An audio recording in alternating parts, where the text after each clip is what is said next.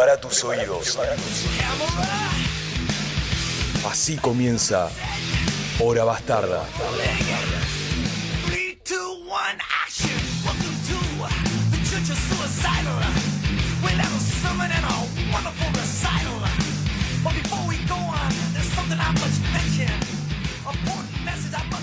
Muy, muy buenas tardes a todos los oyentes de Radio Megafón. Estamos comenzando una nueva edición de Hora Bastarda. Hoy, lunes 26 de junio.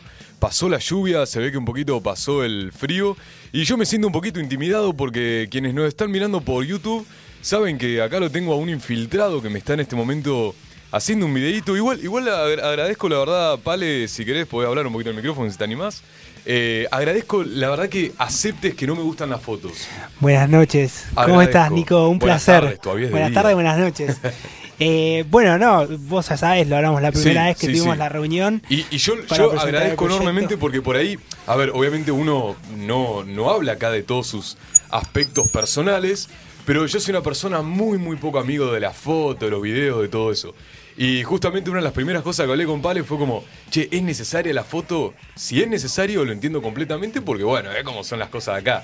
Y me dijo que sí, pero bueno, después igual hicieron ahí como una, una reversión de la presentación del programa, así que bueno, eh, agradezco enormemente ¿no? que acepten esa, esa, no sé cómo decirlo, esa vergüenza. Esa Es que petición, no es vergüenza. una petición especial y me parece perfecto. Y yo también agradezco que vos hayas aceptado cuando yo te propuse y te dije, hacemos la foto. Tiene, perfecto. Pero bueno, se trata de, de que se sientan cómodos en el espacio de la radio, que es la idea desde siempre, desde el principio, desde cada conductor hasta cada operador y todos los que formamos, todos los que pasan, los entrevistados, los invitados.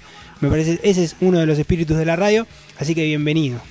Gracias. Bienvenido Gracias. todo. Y bueno, justamente quiero aprovechar también que estás diciendo eso porque, a ver, en una radio pasan un montón de cosas que por ahí no se escuchan al aire, no se ven al aire. Y justamente yo he estado en otra radio y la verdad, yo soy cero chupaculo, eso voy a ser honesto. Pero cuando las cosas se hacen bien, hay que decirlas. Y en este caso a mí me pasó que llegué a un espacio donde me abrieron las puertas, aceptaron la propuesta. eh, Siempre con la mejor onda, así que nada, eso es realmente digno de agradecer. Gracias. Y podemos pasar el chivo también, ya que estamos, de que el jueves hay programa especial de Las Flores del Mal eh, a partir de las 21. 21 a 30 horas en Espacio Morrigan. Exactamente, en el Ordi, no, no sé la altura. El Ordi pero Avenida ahí. Argentina. Sí, es ahí, o sea, Los que vamos a ir, vamos siempre. Caminás un poquitito sobre la Elordi y ahí vas a ver a Morrigan. eh, y bueno, sigue el jueves de, a las 21.30. Y yo no recuerdo si ya lo comentamos en algún programa anterior, pero el próximo lunes tenemos también una transmisión especial de Hora Bastarda. Quienes nos siguen en Instagram como horabastarda.megafon, ahí ya bueno, estuvimos anunciando algo. Vamos a tener un especial en CAE Babylon el próximo lunes a las 19 horas. Eh, Hora Bastarda va a salir de 19 a 10, no, 19 a 20 y de 20 a 22 Glitter y Doctrina. Aproximadamente. Vamos a estar compartiendo Perfecto. una noche más, una noche de bar, Bien. que tanto nos gusta a todos los que formamos parte del espacio y a los oyentes. Al, al final, Eh, yo sé que, digamos, los programas que por ahí estamos como innovando, ¿no? Con esto, somos por ahí los programas que salimos después de las 6 de la tarde, pero todos elegimos un bar. No sé por qué. ¿Habrá algo ahí? La sociedad está un poco corrompida. No. Parece, ¿o no? Los bares son muy buenos lugares para conocer Totalmente. gente y para hablar con amigos. Totalmente, bueno, que justamente se trata un poco de eso, ¿no? La radio. Exactamente. Bueno, gracias, Pale, por tomarte este Un placer. para. Nos para vemos el charlar. jueves y nos vemos el lunes. Dale, y nosotros nos seguimos viendo ahora, por, Por favor, no te vayas a ir porque me siento de- desprotegido. Igual lo tengo ajena acá que es Un gran guerrero, un gran sí, guerrero. Sí, olvídate, se la banca a pleno. Bueno, buen programa. Gracias. Eh, bueno, así que seguimos con Hora Bastarda. Eh, bueno, como siempre decimos al inicio, gracias, como también lo acabamos de decir, gracias a Pale, gracias a la radio, gracias a Gene, gracias a todas las personas que hacen posible que estemos compartiendo este espacio, como todos los lunes de, 19 a, de 18 a 19 horas eh, por Radio Megafón. Recuerden también, como siempre decimos al principio, que tenemos un sorteo de dos pintas más papas con cheddar, panceta y verdeo de los amigores de la cooperativa CAE Babylon, donde pueden ir a disfrutar de, esta, de este grandioso beneficio eh, de lunes a viernes de 20 a 23 horas. Recuerden que quien gana el premio eh, es para consumir durante esta semana, así que a no dormir porque hay que ir durante esta semana de 20 a 23. Y para participar solamente nos tienen que mandar su nombre completo y las últimas tres del DNI a nuestro Instagram que es eh, horabastarda.megafon. Para hoy vamos a tener un programa bastante variadito porque, bueno, vamos a estar hablando sobre varios lanzamientos que se dieron un día como hoy, un día como ayer. Y en la segunda parte del programa vamos a tener una entrevista telefónica desde tierras muy lejanas eh, con Danny T, el, uno de los fundadores de Los Males del Mundo. Es una banda, un proyecto de black metal, la verdad que súper interesante, tiene un sonido increíble, eh, genera una atmósfera bien, bien tensa, bien, no, muy zarpado. Posta está muy bueno para escucharlo. Eh, vamos a estar hablando con él sobre ese proyecto. La verdad, Dani es una persona que tiene muchísimos, muchísimos proyectos musicales, pero bueno, hoy nos vamos a tener que, que limitar solamente a hablar sobre, sobre los males del mundo. Eh, así que bueno, vamos a empezar este programa un poquito más rockero, porque un 26 de junio de 1990, eh, hace 33 años, salía Danzig 2, eh, Lucifuge, el segundo álbum ¿no? publicado por, por Danzig y producido por Rick Rubin. Eh, este disco tiene un sonido bastante variado, por ahí un poquito más blusero de lo que ya nos había mostrado eh, Danzig en su disco anterior, también llamado Danzig. Y bueno, y acá se tiene unos riffs un poquito más, más lentos, más bluseros, más dumeros, tiene una, una cosa bastante interesante. Así que para empezar con este programa vamos a, arrancar con la canción que abre este disco. Esto es Long Way Back from Hell.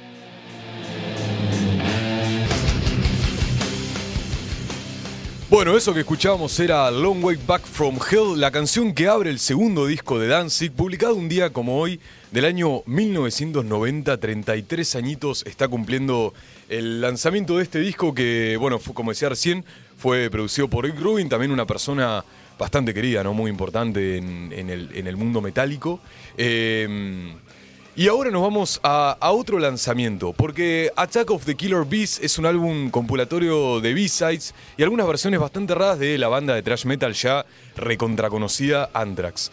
Eh, así que vamos a aprovechar cada segundo que tenemos al aire y vamos a escuchar una rareza porque en este disco publicaron un cover de Discharge, pero por ahí lo que más raro es de todo esto que la canción está cantada por Scott Young, el guitarrista de Anthrax, así que lo que vamos a escuchar ahora es Protest and Survive.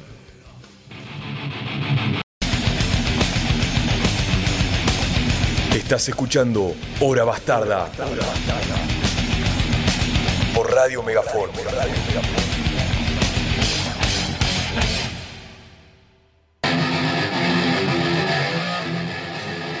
Bueno, eso que estábamos escuchando era Protest and Survive, el cover de Discharge que presentó Anthrax en su disco compilatorio de Attack of the Killer Beast eh, del año 1991. La verdad, un disco con muchas rarezas, muchas cosas piolas, la verdad que algo para todos los gustos, tiene cosas trayeras del hardcore, algo hasta medio rapeado incluso.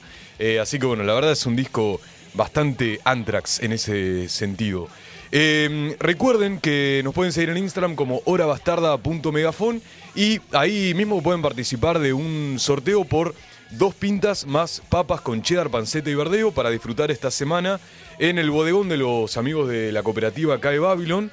Así que si quieren, perdón, vámonos. Si quieren participar, nos pueden dejar eh, su nombre completo y las últimas tres de su DNI en nuestro Instagram horabastarda.megafon. Ahora vamos sacando un poquito la sal que tenemos acá preparada con el amigo Gena, que vamos a hacer un pentagrama porque vamos a empezar a invocar a los demonios. ¿No? ¿Te prendés en esa? Yo soy recagón igual, eh. digo eso en chiste, pero soy recagón. Nunca en mi vida jugué a lo Ouija, ni en pedo me cago hasta las patas. Y menos si, si me voy a arriesgar a que vaya a quedar embrujado el espacio ese donde estoy, ni en pedo. No, no, totalmente. Ni en pedo. Totalmente respetuoso con ese. Pero totalmente, viste que en como que uno está en la secundaria, va, por lo menos cuando yo estaba en la secundaria hace como 10 años, bueno, un poquito más, no, no me voy a hacer el joven. Eh, era como muy común eso, viste, de ah, juguemos a la Ouija, veamos qué onda el juego de la copa y todo eso. Yo me cago como vaca en viaje, ni en pedo. Totalmente. Ni en sí, pedo, sí, ni en pedo me prendo en esa. Eh, pero bueno, estamos. Estoy diciendo este chiste de recontra estúpido porque un 25 de junio, un día como ayer del año 1990, es decir, un día antes de que se haga el segundo disco de Danzig, cosa que a mí eso me parece bastante flashero, ¿no? Como hay épocas eh, donde salían tantos discos así tan seguido. Eh, un 25 de junio del año 1990, Dayside sacaba su primer trabajo de estudio, al que llamaron igual que la banda, y es uno de los discos de death metal como una linda curiosidad, más vendidos de la historia. Eh, como decía, bueno, este fue el primer trabajo de la banda y la verdad que recibió muy, muy buenas críticas. eh, tanto por su calidad musical como también por su precisión en la ejecución, ¿no? Estamos hablando de un death metal eh, muy bien producido, muy bien laburado y con una, una precisión al momento de la ejecución eh, bastante, a ver, no sé si voy a decir llamativo porque no, no hay malos músicos, pero por lo menos, no quiero creer en el death, pero bueno, eh, sí recibió como muy buenas críticas en ese sentido. Y bueno, la verdad que aunque su líder Glenn Benton sea bastante pelotudo, eh, vamos a escuchar una canción de, de este disco, ¿no? De Dayside, que se llama Sacrifice, vámonos, Sacrificial Suicide. Ahí va.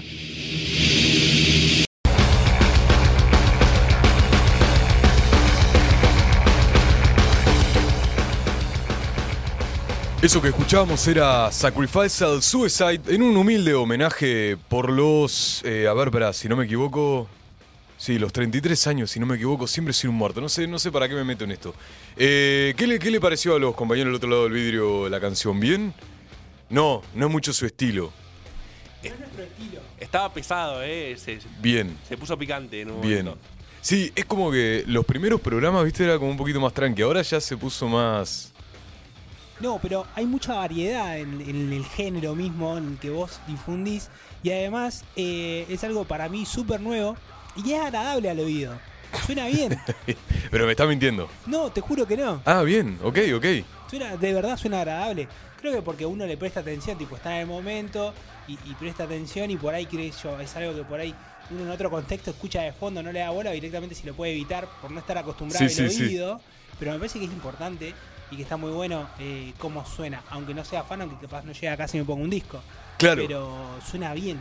Musicalmente es, indiscutible. Sí, sí, tal cual. Bueno, justamente eso era algo que comentaba antes. Por ahí una particularidad que tiene este disco es la, la producción de ese momento. Si bien por ahí, bueno, hay muchísimas bandas de death que publicaban sus discos en los 80s, eh, tal vez hasta ese, hasta ese punto los estudios no contaban con la calidad de sonido que tenía este disco de, de Dayside, así que, bueno, la verdad que es algo bastante copado. Eh, y bueno, como decía recién, es una pieza bastante importante en, lo que es la creación del género, ¿no?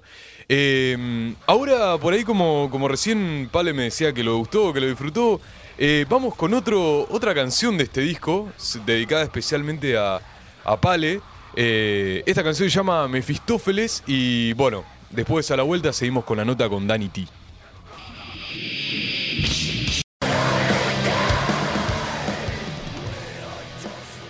Bueno, son las 18.32 horas y seguimos en hora bastarda. Eh, sin embargo, estamos en una entrevista telefónica donde no estamos en, en la misma en la misma zona horaria, así que eh, estamos en comunicación telefónica con Dani T. ¿Cómo andas, Dani? ¿Todo tranquilo? ¿Qué tal? ¿Cómo estás? ¿Todo bien? Bien, bien, todo tranquilo. ¿Vos cómo, cómo te trata la, la noche por esos pagos? Con mucho calor. La verdad que está haciendo unos casi, no sé, 38 grados. Por acá está explotadísimo, el calor es insoportable, pero bueno, nada. Nos toca verano, así que nada, hay que, hay que aguantarlo. Claro, claro, tal cual. Eh, sacame una duda, ¿vos estás en, en Alemania o no? No, todavía no. Estoy en Italia, Ah, llegué acá hace unos meses. Estoy terminando un- unos, unos papeles de ciudadanía y tan pronto salga eso ya me estoy yendo para, para Alemania. Está ahí en los planes. Ah, eh, eh, tendría que haber estado viajando ahora ya en principios de, de julio, pero quizás bueno esté ahí a, a mitad de julio yendo para allá. Ese Bien, es un poco el, el plan en estos días. Claro, yo en realidad, bueno, recién decía eso cuando arrancamos porque donde estás vos son las 23.33 horas. Tenemos 5 horas de diferencia. Exact- exactamente. Bien. Exactamente, así es. así Bien, es. bien, perfecto. Bueno, eh, antes que nada me gustaría consultarte a ver qué es lo que te llevó para esos pagos. Eh, sé, que obviamente, bueno, a ver, imagino que la cuestión musical eh, tuvo mucho que ver, pero bueno, me gustaría saber si eh, fue directamente por los males del mundo, si fue simplemente por, por ahí por una, una mirada de lo que es el desarrollo de la música o, o- a qué se debe. Sí, creo que es un poco de todo, ¿no? Eh, convengamos que en Argentina la escena eh, tiene un montón de trabas y hay muchas cosas que, que se complican para llevar adelante y estando quizás en Europa hay algunas cuestiones que, que son mucho, de, mucho más fáciles para acceder a ellas. Bien. Tampoco mm, hay que pensar que solo por estar en Europa las cosas se dan porque sí. Hay cierta facilitación, pero mm, también es complicado para muchas bandas de acá. Hay regiones que son muy difíciles, eh, como por ejemplo Italia. Ahora, después si querés, volvemos a eso, Italia puntualmente. Pero mm, yo creo que lo que sucedió eh, junto con Chris fue que Los Males, eh, nada, llegó a un montón de lugares y en algún punto nos encontramos en una encrucijada de decir, bueno, tenemos un montón de oportunidades de hacer un montón de cosas. Eh, ¿Vamos a darle la espalda a esto o vamos a afrontar esto y, y decir, bueno, ok, redoblemos la apuesta y vayamos para adelante eh, todo lo que podamos? Si funciona, genial. Pero no me gustaría quizás de acá a 10 años mirar para atrás y decir, che, hubiese estado bueno animarme a más, Claro. pero me dio cierto temor y, y al final nada, no me dio, no me animé y quedó.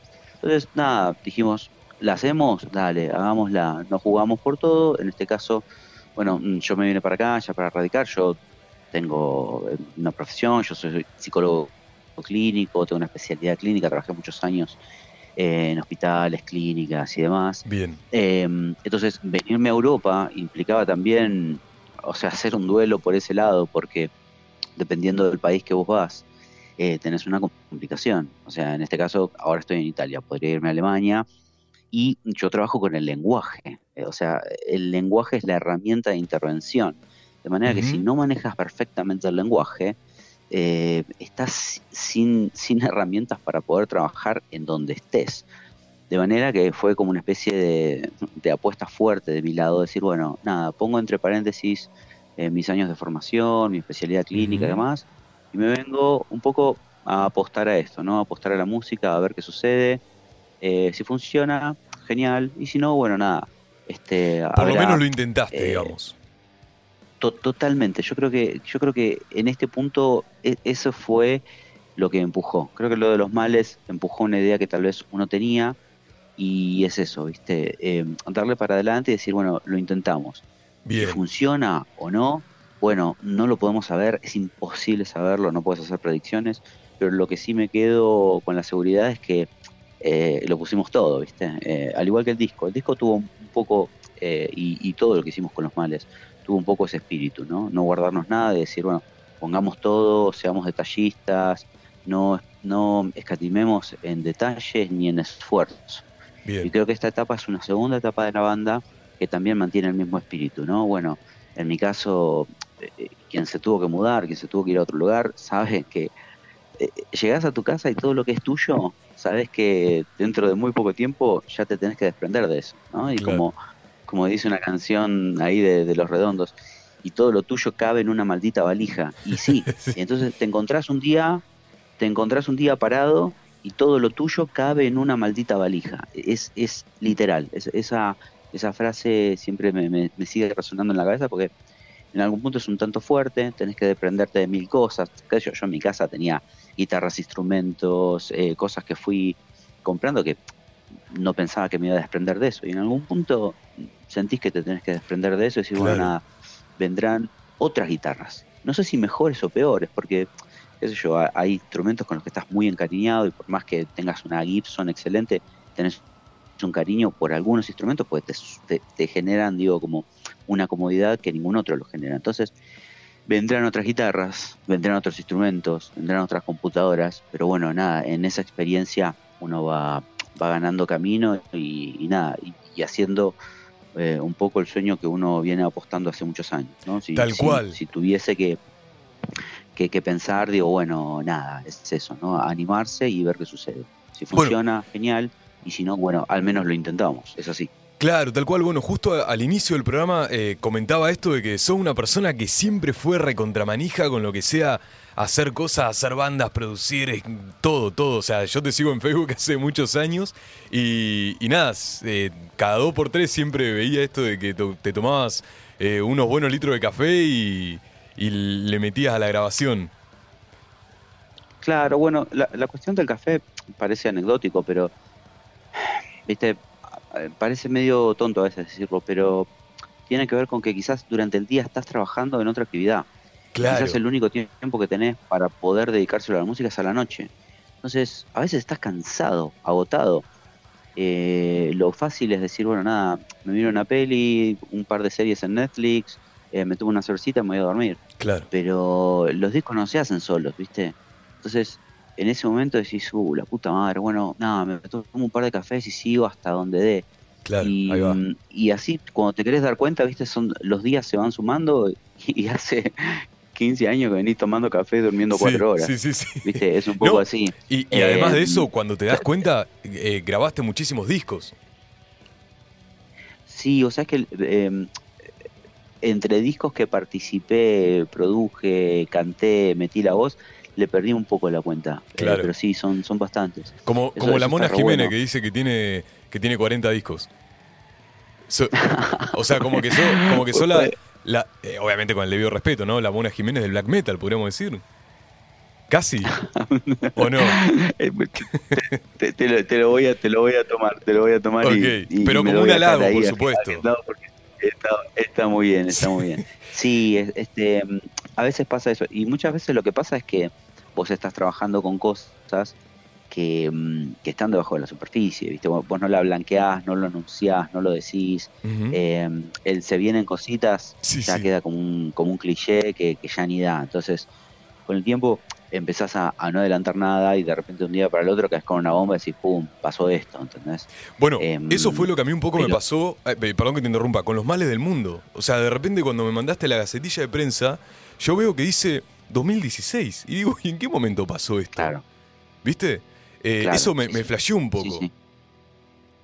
Bueno, igual hay que, hay que tomar en cuenta que, que desde que terminamos de componer, grabar eh, y lanzar el disco de los males, hay una pandemia por medio que a toda la humanidad le restó casi dos años. Claro. ¿viste? Vos capaz de decir, no, no, esto fue el año pasado, y no, fue antes de la pandemia, y ya tenés como tres años. Hay, hay como un periodo de tiempo que entró una especie de, de paréntesis en el que la vida, la rutina cambió, eh, fue algo súper atípico, y, y claro, pasó, pasaron un montón de cosas. Entonces, eh, pasaron cosas, diría, Sí, sí, sí, tal cual. Eh, y, y bueno, nada, y, y detrás de eso, viste, hab- había un montón de laburo y a veces nosotros eh, gestionamos todo, entonces a veces, nada, tenés que estar detrás de, de lo que es eh, lo compositivo, el arte, y también eh, todo lo que es la promoción de, de- de lo que hicimos, también después cu- cuando estuvimos haciendo el merchandising, que, que la verdad que anduvo muy bien, la gente nos apoyó muchísimo. Eso fue todo autogestionado, o sea, em, y, y la verdad que lleva un montón de tiempo, ¿viste? Em, Claro. eh, es, y somos nosotros dos, Cristian y yo, y estamos ahí, viste, todo el tiempo. Eh, ahora también con, con esto de la diferencia horaria, eh, a veces, viste, me manda un mensaje, capaz a la noche de él, y son como las 3, 4 de la mañana acá, y nada, yo justo lo veo, me, me despierto y se lo respondo. Entonces, Claro. tenemos todavía esa, esa enfermedad que no soltamos nunca, Sí, sí. pero bueno, es eh, calavera nochilla, ¿no? Dice, dice el dicho. Claro, claro, tal cual. Bueno, y a lo que quería ir con esto de que justamente sos una persona que ha tenido eh, y, y tiene también, y seguramente va a tener muchos, proye- muchos proyectos musicales, a lo que quería ir, ir es, eh, ¿qué pensás que tiene vos, los males del mundo, que logró llevarte a... que logró que te vayas de Argentina, básicamente? Definitivamente, porque ya has Mm. recorrido, ¿no? Con otras bandas. Sí. Em, bueno, es- un, es un poco misterioso lo que tiene. Yo no, no te soy sincero, no sé. Por, mira, si, si supiera cuál fue el componente que, que, que funcionó, haría tres clones más y, Claro. y hago tres, tres bandas paralelas más que, que capaz sumarme a proyectos paralelos no me cuesta tanto. Em, y, y- y nada, ¿viste? Y empezás a facturar y cuando te querés acordar te, te invito a una fiesta en un yate en el medio de, de las Bahamas y, y filmamos un video como cualquier banda, cualquier Sí. proyecto de trap. Sí, sí, Pero no cual. funciona de esa forma. Em, yo creo que hay algo misterioso que surgió con los males que tuvo que ver con que nos juntábamos con Cristian y ambos coordinamos, somos muy obsesivos en muchas cosas. Muy obstinados, muy detallistas, y, parece como un cliché, pero realmente en este proyecto eh, metimos todo lo que queríamos meter, no nos guardamos nada.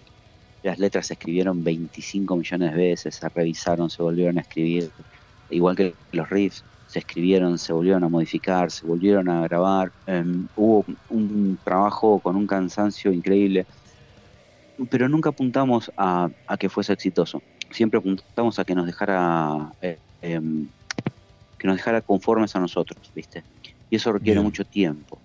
Em, ahí hay, quizás, no sé, te hablo, hay un, un, un tema que, que a mí me, me resulta fascinante, ¿no? Que tiene que ver con eh, lo redituable del arte y hasta dónde se come al arte en sí mismo. Y con esto quiero decir, cuando una banda tiene que sacar un disco para vender, porque esa venta es el principal ingreso de la banda, yo creo que artísticamente hay un forzamiento a sacar un producto más que generar una obra de arte.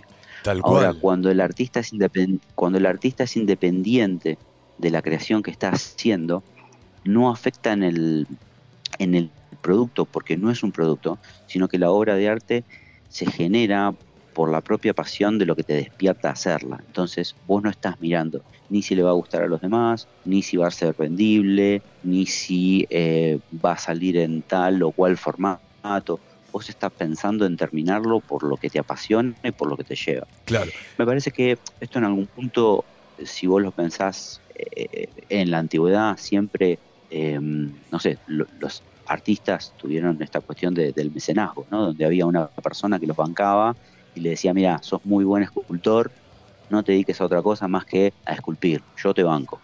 Y el tipo estaba ahí dedicándose al arte y no tenía que preocuparse por el ingreso o la venta, porque había alguien que lo bancaba. Ahora, en el punto en el que vos tenés que hacer pinturas para vender, porque de eso depende de tu ingreso, quizás no haces lo que te gusta, terminás haciendo lo que vende. Es como el tatuador que termina tatuando soltar, madre, Claro. eh, eh, qué sé yo, una mariposa y no lo que quiere hacer. ¿Por qué? Porque sabe que tiene que, que- que comer porque ese es su principal ingreso. Son muy pocos aquellos que están quizás tocados por la suerte y son muy talentosos también y- que pueden hacer solo lo que les gusta y rechazan cualquier otro trabajo. Con la música pasa un poco así. Yo veo a las grandes bandas, eh, no sé, podemos nombrar un par, pero creo que todos sabemos más o menos cuáles son. ¿Viste cuando dicen, uh, la banda se vendió, Sí, eh, sí, sí. los primeros discos sean increíbles y los, los últimos son una mierda? Y cuando llega el álbum negro, cambia todo. son una cagada. Claro. Claro, ¿viste? Se Pero, cortan el pelo, decís, eh, en- de- sí, a ver, eh, en, en el punto cuando, cuando vos te sentás eh, y, y convertís en- a tu arte en, en un- en un producto para, para la venta, porque tenés que bancar tu casa, tu familia, tus ingresos, y es un problema. A, ver, estaría genial poder vivir de tus ingresos, pero hay que ser... eh, mira, la mayoría de los músicos eh, de, de metal extremo son músicos, pero sus ingresos ta- también vienen por otro lado, a veces Claro. relacionados a la música. Eh, muchos, muchos de ellos son productores, otros son, este, no sé, tienen un estudio de grabación. Dan Digo, clases. tipo, no, no solo, eh, claro, ¿entendés? Que yo no sé, Peter Target grabó 200 millones de discos, eh, produjo, mezcló, o sea, el tipo no solo gana guita con, con los discos que saca con Hipócrisis. Y eso me parece genial porque no hace un forzamiento de tener que eh, sacar un disco que venda. Entonces, eh, eso te da la libertad de decir, mira, yo saco este disco porque me gusta a mí. Si no vende, no me importa porque mis ingresos no dependen de esto. Bien, Creo que eso te da libertad bien, y bien, te ahí da va. como una independencia de, de responder a algo, ¿viste? Nosotros con los males, la verdad que lo hicimos sin pretender de, de- de- de que se vendiera, porque en ese momento cuando lo hicimos no teníamos ni sello, no teníamos nada. Entonces hicimos el disco que nos gustaría escuchar, e hicimos el disco que quizás eh, veníamos craneando desde que somos chicos y que escuchábamos música. Eh, entonces, Tremendo, eh, es como cerrar un ciclo importante. Eh, yo no sé si cerrar un ciclo o abrir una puerta. También, olvídate. Sucede algo, sucede algo. Yo, por ejemplo, fui siempre muy crítico con las cosas que escribí y, y hay muchas cosas de las cuales no, eh, no, no me gustan o las cosas que canté, viste, uh, qué mal que está esto. Hay discos que no puedo escuchar, por ejemplo. Grabé y no puedo escuchar y hay gente que le encanta. Y ah, yo como que tengo algo muy obse con eso. Y con los males me pasa que lo escucho y de repente voy caminando y digo, ¡ah, qué bien que está esto! o sea, me, me, me sor- me sorprendo porque digo, che, qué copado. O sea, digo, ¿cómo craneé esto? ¿O cómo se me ocurrió esto? Y me sorprende un poco a mí. Claro, Y ahí claro, bueno. como un poco a confiar y digo, bueno, ok, es, es por acá, algo sucedió con esto, ¿no? Con este proyecto. Creo que algo, algo interesante fue que con Cristian nos complementamos muchísimo y, y no nos pusimos frenos. Con otros proyectos a veces tenés que consensuar.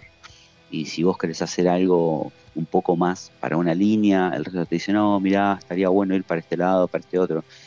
Y vos terminás como diciendo, bueno, ok, listo. ¿entendés? Y, y- y consensuando porque quizás son cinco personas eh, aportando. En cambio, con Bien. Cristian éramos nosotros dos. Tuvimos la suerte de congeniar un montón de cosas. Entonces, em, fue muy fácil. Cristian es, es un músico interesantísimo para laburar porque es, es muy fácil laburar con él.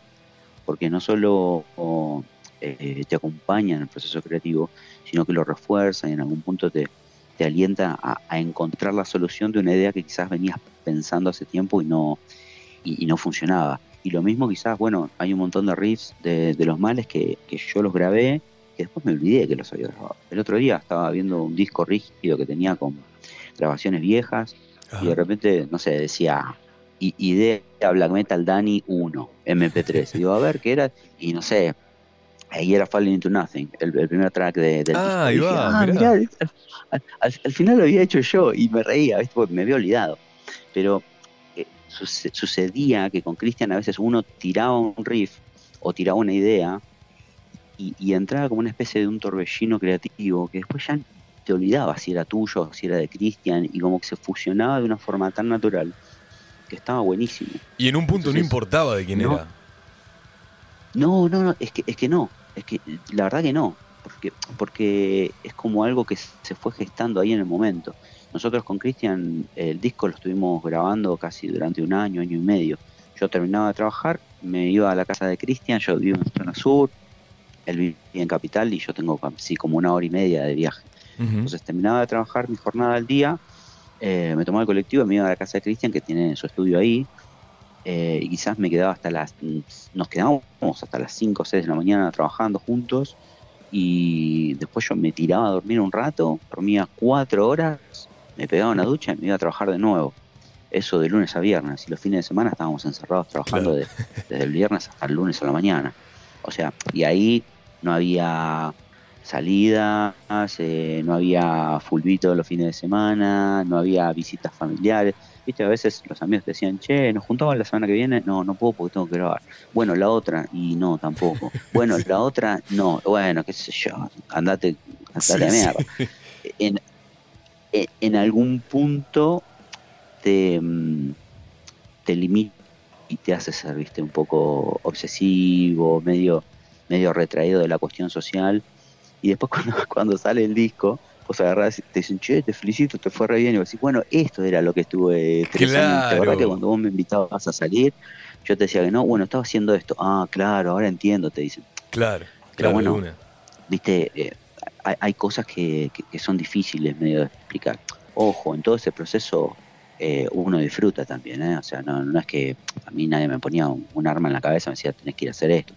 Imagínate que si vos no sentís pasión por lo que haces, eh, ese tipo de, digamos, de compromiso no lo sostenés, porque a lo- al mes, a los dos meses lo dejás, lo abandonás.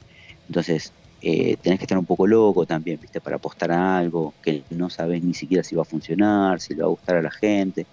Pero como el objetivo de esto era que nos guste a nosotros, dijimos, hagamos el mejor disco que podamos hacer y que el día de mañana Bien. podamos escucharlo y decir, che, estoy orgulloso de esto. Y funcionó, E- eso funcionó.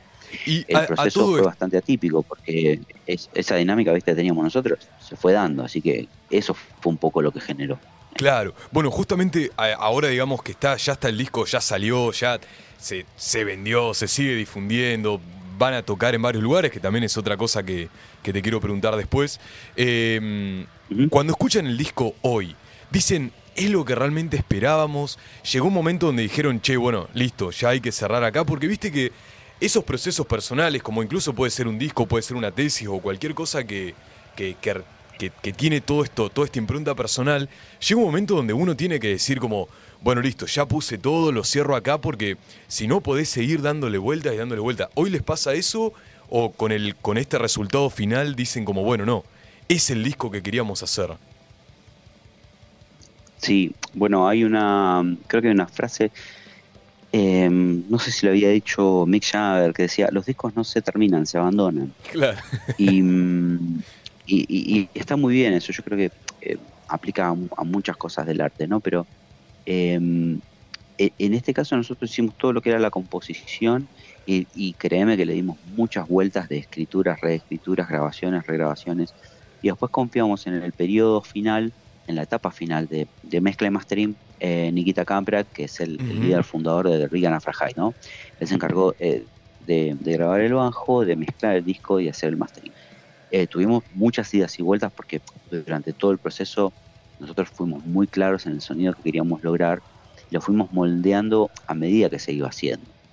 Es como si yo quiero hacer un cuadro que tenga tintes rojos, sería muy difícil llegar a él si no utilizo ninguna tinta roja y uso todo azules y verdes. Digo, Bien. en algún punto me va a faltar ese color. Entonces, sabiendo que yo quiero hacer un, un- un cuadro do- donde eh, sea cálido y que haya muchos rojos, bueno, sé con qué elementos tengo que, que arrancar. Entonces, así fue un poco eh, la idea. Y después, una vez que estábamos en el proceso de mezcla, hubo un par de idas y vueltas, le dimos un par de indicaciones a Nikita, hicimos un par de cuestiones. Y ya con el, con el tema del mastering, en algún punto, con cosas muy, muy en claras, le dijimos, mira, queremos que esto sea así, así, así, así, así, así, confiamos en tu criterio, hacelo con estas indicaciones. Lo hizo, dijimos sí, pero ajusta acá, acá y acá, y ya para la segunda vuelta era el resultado que teníamos. Em, hubo cosas que dijimos, está increíble, y hubo cosas que dijimos, "Eh, quizás podríamos mejorar esto acá.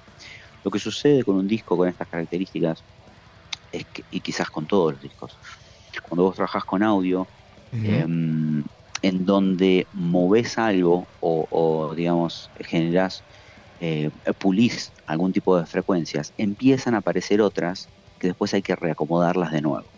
Bien. Es como que te diga, mirá, si subimos un poco la guitarra, va a estar tapando la batería. Entonces, si subimos un poco la guitarra, vamos a tener que volver a mezclar la batería. Y si volvemos a mezclar la batería, después la voz va a quedar en otro plano. Entonces, llegado a un punto, decís, bueno, se logró esto y está bien. Si llegamos a modificar algunas cosas, se va a ir todo al demonio, vamos a estar tres años más, claro. terminémoslo acá porque es- está bien. Y después de eso, hay como un periodo en el cual haces las paces y lo aceptás tal cual es, ¿entendés? Eh, lo- los primeros meses como que le seguís encontrando cosas, pero pasan tres, cuatro meses, lo escuchás y ya te olvidaste de ese detalle que, que vos le encontrabas, te lo aceptás como es. Pero por eso es importante cuando trabajas con un productor que vos confías en sus criterios. Y bueno, el tipo, si llegó a este resultado en cuanto a la mezcla de mastering, es porque eh, confía que esto eh, es como debería sonar y es, es un poco su visión. Y nosotros también le dimos un poco de rienda suelta para que para que utilizara un criterio en algunas cosas. Bien. Y la verdad bien. que quedamos bastante, bastante conformes. Y hoy escucho el disco y, y- y me gusta muchísimo. Bueno, genial. que Eso es que- que importantísimo. escucho y está bueno. Bien, bien, Sí, perfecto. sí, sí. eh, Eso, eso, eso es, es importante, porque después de tanto sacrificio, que te quede algo que todavía te hace ruido en la cabeza, hubiese sido una picardía. Sí, sí, sí, tal cual. no, no, no pasó eso. Bueno, Dani, mira, no tenemos mucho más tiempo, pero la verdad, yo creo que esta es una charla que se podría dar durante 3, 4, 5, 6 horas, porque me quedaron muchísimas cosas por preguntarte. Me quedó preguntarte eh, cómo, cómo está haciendo la repercusión, ¿no? Porque van a tocar en festivales grandes. eh, es un disco que lo están vendiendo en todo el mundo, así que. Bueno, yo. A, ver, hay un montón de cosas que nos van a quedar para una segunda nota que vamos a tener que hacer. No sé si en un Sí, en poquito tiempo, ¿eh? Cuando, cuando quieras, cuando quieras. Si querés, te, te cierro algo con esto. Ahora Dale, tenemos bueno, sí, algunas sí. fechas acá en Europa, eh, festivales importantes en, en Alemania, en Austria. Vamos a estar tocando con bandas como Paradise Lost, que es una de las bandas que nos encanta. Cristian hasta tiene tatuajes de Paradise Lost. O sea, Ah, mierda, cuando nosotros estábamos en el estudio grabando, cuando estábamos grabando en el estudio, en la parte de atrás hay un mural con una foto de Paradise Lost. Uh, Y, y está no, en el eh, estudio, Cristian, estudio principal. Tenés el mural de Paradise Lost, tenés un par de fotitos de, de, de Alces. eh, y, y nada, de repente ahora vamos a estar tocando. En Claro. una fecha con Paradise Lost, con Catatonia, con Primordial, Hard for the Sky. O sea, un montón de bandas que nos gustan, ¿viste? Y que para nosotros no son cualquiera, ¿viste? Es Em, literalmente el ayer bueno, deseo hoy realidad. Total, totalmente, totalmente. O sea, de repente, a veces decimos, che, boludo, ¿viste en el cartel con quién estamos? ¿Qué flash, no? Sí, qué flash. Y bueno, eso, eso va a estar dándose ahora a partir de, de agosto.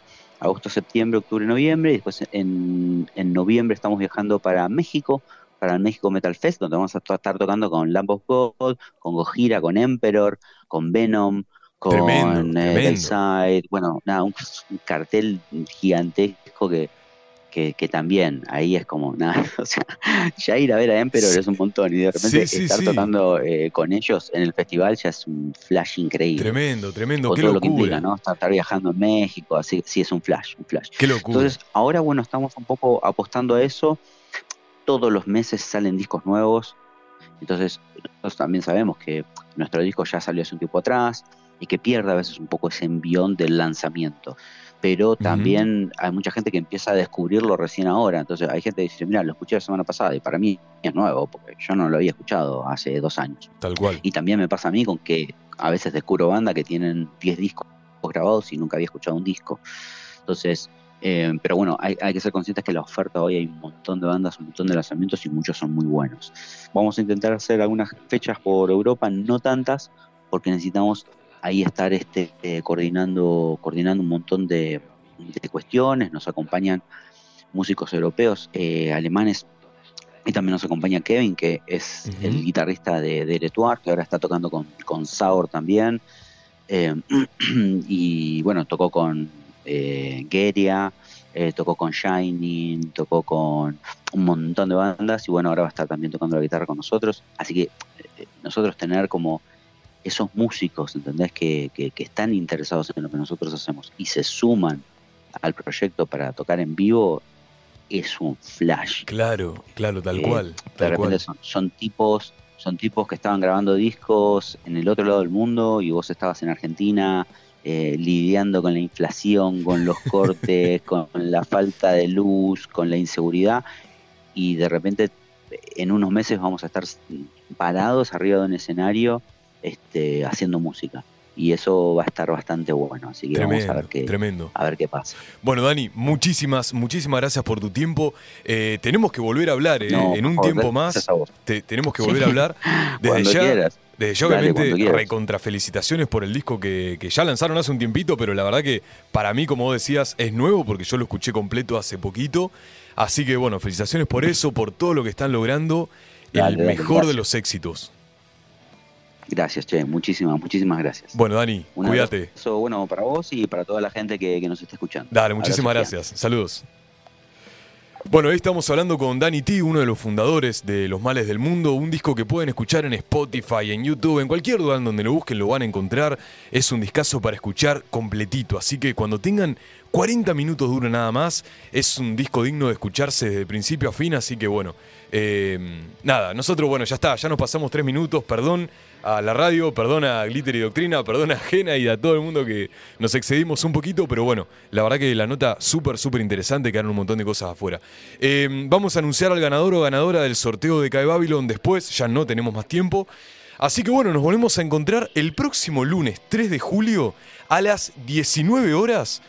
Obviamente ustedes nos van a escuchar por, eh, por, ¿no? por, por YouTube, por todos esos lugares donde se escuchan siempre, pero nosotros vamos a estar no en la radio, sino en CAE Babylon. Así que bueno, nos volvemos a encontrar el próximo lunes 3 de julio a las 19 horas. Gracias y buena semana.